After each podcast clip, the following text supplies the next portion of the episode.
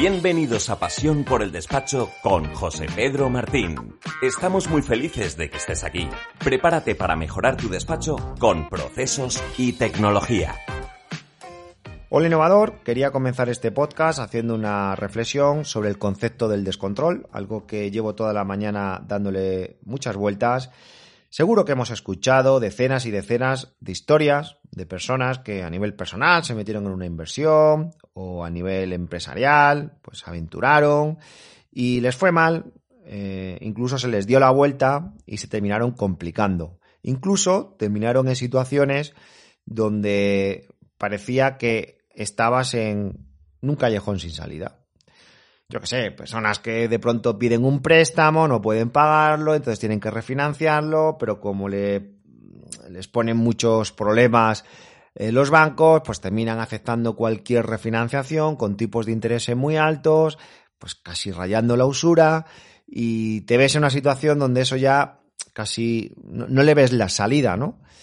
Entonces, ¿Por qué hago esta reflexión? Porque puede parecer que estoy muy pesimista y, y no, esto no es, es, ninguna broma y esto tiene mayor profundidad. En un despacho profesional, principalmente la asesoría contable y fiscal, uno puede parecer que todo va fantásticamente bien, vas con rentabilidad o las cosas van media, medianamente bien, crees que tienes un buen personal y de pronto las cosas empiezan a torcer, eh, después que has hecho una gran inversión, después que tienes mucha ilusión y, y, esa persona que parece que estaba al frente del departamento se va y te das cuenta que no es tan buena y tenía un montón de pufos metidos ahí. Y, y entonces la persona que viene, pues crees que, que al final la va a suplir bien, pero entonces llega un momento en el que estás metido con una cantidad de mierda, de contabilidades mal hechas, atrasadas, empiezas a hacer una pelota, sabéis que es muy difícil en esas situaciones ponerte al día, empiezas a retrasar, piensas que a partir de agosto y septiembre ya te pondrás al día, pero esto es todo muy complejo. Y hay muchos despachos profesionales eh, que han caído eh, en, ese, en ese problema. Pero no por voluntad propia, no, porque, bueno, uno a veces no coja el toro por los cuernos, Mm, no es el momento a lo mejor de tocar las narices a las personas, no sé, hay muchas circunstancias que uno quiera tirar hacia adelante y, no se detenga realmente en lo importante, ¿no? Porque, hombre, si me tengo que poner a revisar a todo el mundo, bueno, pues a veces tenemos que tener eh, un, control del riesgo, porque todos estamos expuestos. Claro, si encima esto te pilla con 20, 30, 40, 50, 80 personas, pues claro, esto, el, el, el bombazo puede ser eh, de unas dimensiones eh, considerables. No va a pasar nada porque la vida sigue, porque por estadísticas al final hay muchos despachos que han vivido así, dando mierdas y seguirán así, pero esto es una realidad donde, y yo soy el primero, mm, yo no puedo vivir así. Es decir, si abrí el centro de innovación y, y, hoy estoy hablando delante de un micrófono es porque siempre me preocupó el dormir tranquilamente, o por lo menos esa fue mi intención. Por eso me preocupó tanto la tecnología, el controlar. Y aquellos que me seguís de hace muchísimos años, siempre he dicho lo mismo, que no me fío de las personas, que en cualquier momento se pueden equivocar, que son personas, que, que, estamos expuestos, que hay que tener un control del riesgo. Ahí está nuestro compañero Pablo también de Autodespro, que me parece que hizo un producto magnífico justamente para que el propio contable se pueda autorrevisar, etcétera, etcétera, ¿no? Es decir, estamos todos al final dando vueltas a lo mismo, ¿no? Que es el concepto del control.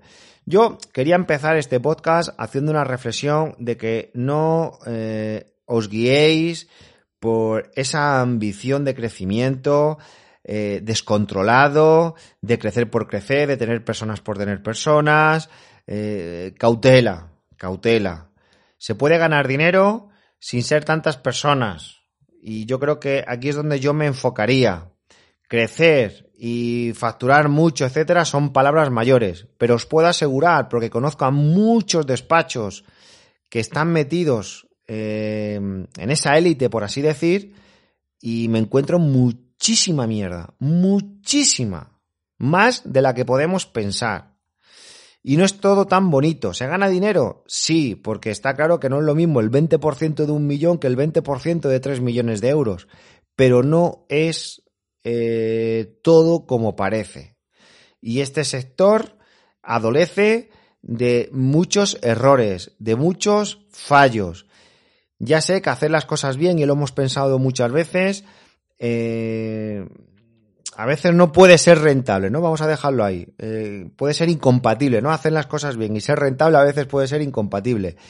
Pero eso es lo que tenemos que buscar, ¿no? Y, esa es la hoja de ruta que tenemos que guiarnos, eh, por lo menos es la que yo invito a todos. Venga, vamos a empezar el podcast de hoy, pero antes... ¿Aún no conoces Certibox? Una solución única para asesorías y despachos profesionales que permite la centralización de certificados digitales, su emisión de forma inmediata y la vigilancia de notificaciones electrónicas. Descubre todas sus ventajas en certibox.com. Quiero contaros mi experiencia en la búsqueda de personal. Estoy convencido que como a la gran mayoría de los directores de despachos profesionales, pues hemos tenido los mismos fallos de buscar a aquellos candidatos a la desesperada de un día para otro. Cualquier persona que nos eh, diera un poquito de luz, de ser, vamos a denominar, normal y que parecía que nos daba estabilidad al proyecto, pues para adentro nos ilusionábamos, pero era más un tema de apagar fuegos que de buscar una persona en condiciones. Y, este fue uno de los grandes errores, ¿no? El hacer las búsquedas a la desesperada. Además, sin ningún tipo de examen por medio, eh, sobre todo al principio, donde, bueno, a ver, ha trabajado en asesoría, pues lleva ocho años, además conoce el programa, además, pues mira, ha llevado grandes clientes, porque eso te decía esa persona, eh, se la veía eh, una persona maja, eh, más o menos correcta, entre comillas normal, pues venga, pues para adentro, ¿no? Y luego, pues ahí podía pasar cualquier cosa, ¿no? Entonces, una de las eh, de los grandes aciertos que creo que tuvimos hace muchos años fue el profesionalizar eso, ¿no? Es decir, el estar continuamente haciendo entrevistas de trabajo, continuamente, porque eh, siempre puede haber alguien que se te vaya de la empresa eh, dándote un preaviso de 15 días o de un mes, es decir, que haya una huida eh, rápida y, tengamos que resolver un problema y buscar a un consultor laboral o contable o fiscal, que es muy complejo, me da igual, o un abogado, y, de un día para otro. Eh, entonces, mm, siempre haciendo entrevistas. por otro lado, nos dábamos cuenta de que hacíamos muchas entrevistas, pero no llevábamos un proceso. Entonces, terminábamos llamando a las mismas personas que no nos habían gustado. Entonces, creo que uno de los aciertos importantes fue dentro del CRM el abrir una ficha de todos los candidatos que nos habían gustado después de bucear eh, por InfoJob, por Indie, por InfoEmpleo, bueno, por, por las diferentes páginas web de búsqueda de personal. Eh, hacer un examen, esto también fue muy importante.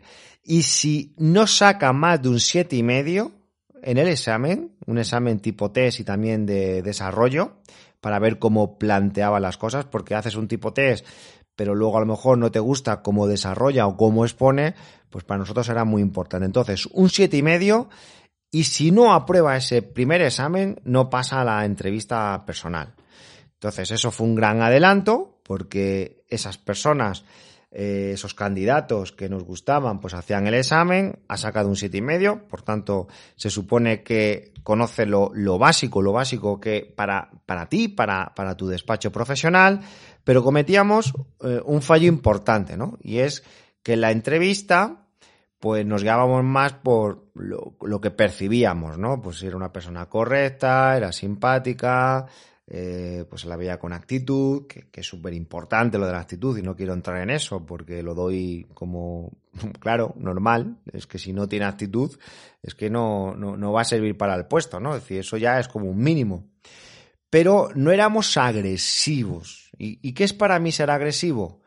Pues ponerle en una situación que le va a exponer un cliente. Y para mí no era agresivo, lo llamo así porque le poníamos incómodo Pero ¿de qué sirve que una persona te saque un siete y medio si luego eh, al día siguiente le va a llamar un cliente, le va a hacer una pregunta y luego no te gusta cómo responde esa pregunta al cliente o cómo lo expone o, se lía demasiado o no tiene los conceptos tan claros, ¿no? Entonces, eh, empezábamos a, a, hacer esas entrevistas y además empezábamos así las entrevistas haciéndolas mucho más agresivas. En el sentido de, a ver, mira, eh, esta es la situación, eh, yo soy un cliente, tengo esta duda, ¿qué me responderías? Porque eso es lo que va a hacer mañana a las 9 de la mañana. Entonces, vamos a ver si nos gusta eh, la respuesta o nos gusta el cómo expone mañana a las 9 de la mañana.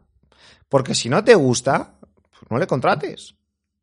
Entonces, bueno, pues ahí eh, era increíble, ¿no? Desde personas que habían aprobado el examen, pero que luego las típicas preguntas, ¿eh? Estamos haciendo las típicas preguntas que te va a hacer un cliente a las 9 de la mañana, porque al final todos los clientes más o menos en contable y fiscal suelen preguntar lo mismo, o más o menos en laboral suelen preguntar lo mismo, bueno, pues que las tienen frescas, que, que saben exponer, que saben razonar.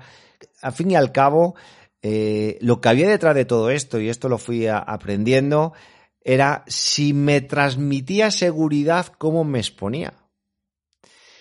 Porque esto es un tema de confianza. Imaginaros que voy a un médico que va a ser el que me va a tener que operar y le empiezo a hacer unas preguntas y empieza a transmitirme desconfianza porque titubea mucho, porque parece que lo sabe pero no lo sabe, pero que terminas eh, eh, dando muchas vueltas a todo.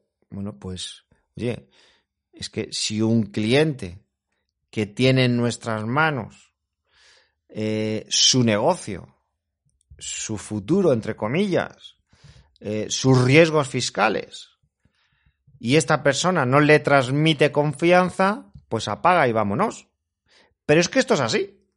Entonces, Primer acierto que fuimos teniendo con el tiempo, hacer un examen, está perfecto. El segundo era el hacerles eh, otro examen, por así decir, de preguntas en directo para ver si como cliente eh, nos transmite confianza o no. Y si se ve que está, esa persona está con soltura, ¿no? Y que tiene los conocimientos eh, frescos, ¿no? Esto es algo que yo repito mucho a mis compañeros, que hay que conocer la normativa. Por supuesto que no vamos a conocer el artículo de memoria, pero ya lo decía ayer cuando hablaba en el podcast sobre eh, los objetivos y hablábamos de la visión, de los obstáculos y hablábamos de esto, ¿no? Que uno de los valores fundamentales es la confianza y la confianza es conocer la materia. Pues de esto hablo, ¿no? Al final, si esa persona me transmite confianza o no. En la respuesta, como si fuese un cliente, repito. Bien, eh, en el CRM era muy importante el tener todos los candidatos para que os hagáis una idea, más de 2.500 candidatos seleccionados, porque para llegar a 2.500, eh, pues a lo mejor hemos tenido que ver en Infojob 70.000 candidatos. Y no es una cifra tonta, ¿eh? porque de 30 candidatos que ves, aquellos que hayáis puesto alguna oferta, pues cada 30 a lo mejor te gusta uno, porque muchos de ellos no, no tienen la experiencia, os han apuntado por apuntar, o a lo mejor no tienen los conocimientos adecuados. Pues no es ninguna barbaridad, os estoy hablando en tres años. Para lograr 2.500 candidatos, si estamos hablando de unos 840, 850 candidatos por año, eh, a los cuales eh, se les ha hecho un examen o muchos al final pues han apuntado, pero a lo mejor no les venía bien porque estaba muy lejos de donde él vive, o porque ya había encontrado trabajo, porque directamente no te cogen el teléfono, que esto también es muy común. Es decir, bueno, que os voy a contar que ya vosotros no hayáis eh, experimentado, ¿no? Otra cosa muy interesante en esta búsqueda de personal era intentar que el proceso de selección fuese lo más rápido posible. Eh, sobre todo más por el candidato, pero también por nosotros, porque venían un día a hacer el examen, otro día venían a hablar con el director, entonces el director le había gustado, entonces hablaba con ya pues con los, con los jefes o con los socios para que ya hiciesen la última entrevista, y claro, eso suponía que eh, ese candidato tuviese que venir tres veces a la oficina. Hombre, yo creo que es un poco exagerado cuando estás buscando un puesto de consultor, que es importante, ¿no? O, me da igual, o, de un consultor junior, pero eh, intentar que la experiencia de esa persona pues fuese lo, lo, más eh, rápida posible y también lo más eh, agradable, ¿no? Que no tuviese que venir tres veces, si lo podíamos acortar. Entonces, si se hace un examen, en ese mismo momento se corrige, y si en ese mismo momento da la casualidad de que está una de las personas que le puede eh, hacer pues esa entrevista, pues lo acortamos. Si no, pues se cita para otro día y ya se intentan que estén todas las personas eh, correspondientes, ya sea el socio o el director, pues para, para poder hacer eh, la entrevista pues y, ya conocer a esa persona y recibir todo el, feedback. Esto es otra cosa que, que aprendimos. Estar siempre haciendo entrevistas continuamente, siempre podemos tener rotación de personal, eh, pero también eh, nos puede venir una carga de trabajo, ¿no? Yo siempre he pensado que tener personal por encima de nuestras posibilidades, y cuando digo por encima de nuestras posibilidades es eh, tener personas por encima del volumen de trabajo que tengamos, ¿no? hombre, pero, pero no vas a tener gente parada, ¿no? Ya, pero es que si tenemos personas que, eh, que pueden asumir más carga de trabajo, te va a resultar mucho más fácil el, asumir eh, cliente. Entonces, una de las cosas que me he dado cuenta es que aunque puede parecer más caro, al medio largo plazo te sale muchísimo más rentable. Primero, porque si se te va a alguien puedes amortiguar mucho ah, mejor el golpe, porque tenías personas que podían asumir más y si viene eh, clientes nuevos, eh, pues también puedes asumir muchísimo mejor la carga de trabajo. Siempre te va a pasar algo eh, en cualquier mes. O tienes rotación de personal o te vienen nuevos clientes. Entonces, esa amortiguación la, vas a hacer y la vas a amortizar muy rápido.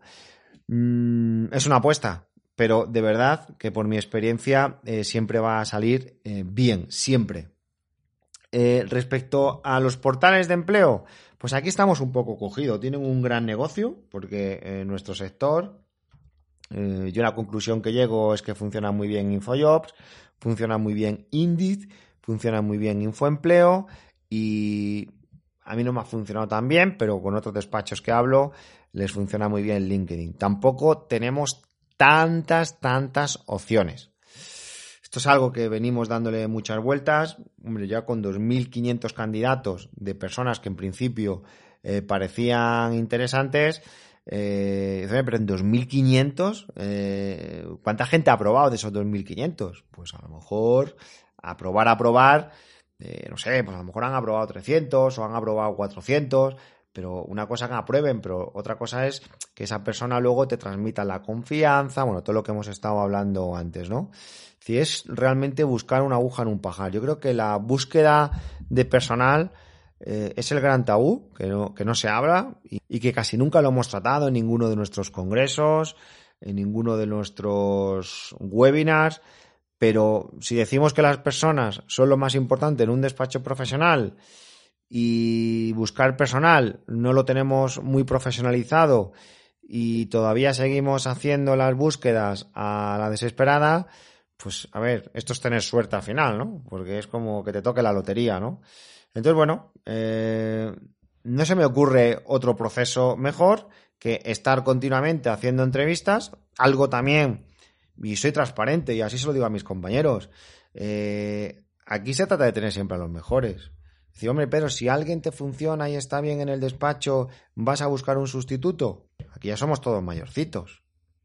Eh, yo soy consciente que las personas que están en el despacho en cualquier momento se pueden ir, porque así nos ha pasado a todos. Pues de la misma forma, tenemos que pensar que si mañana encuentras a una persona mejor de la que tienes porque esa persona no te está funcionando como a ti te gustaría que funcionase al 100%, estás en todo tu derecho. Yo, perdonad, pero estos son negocios. Y en los negocios, de la misma forma que todos pueden decidir quedarse o irse, tú también puedes decidir si mejorar a las personas que tienes.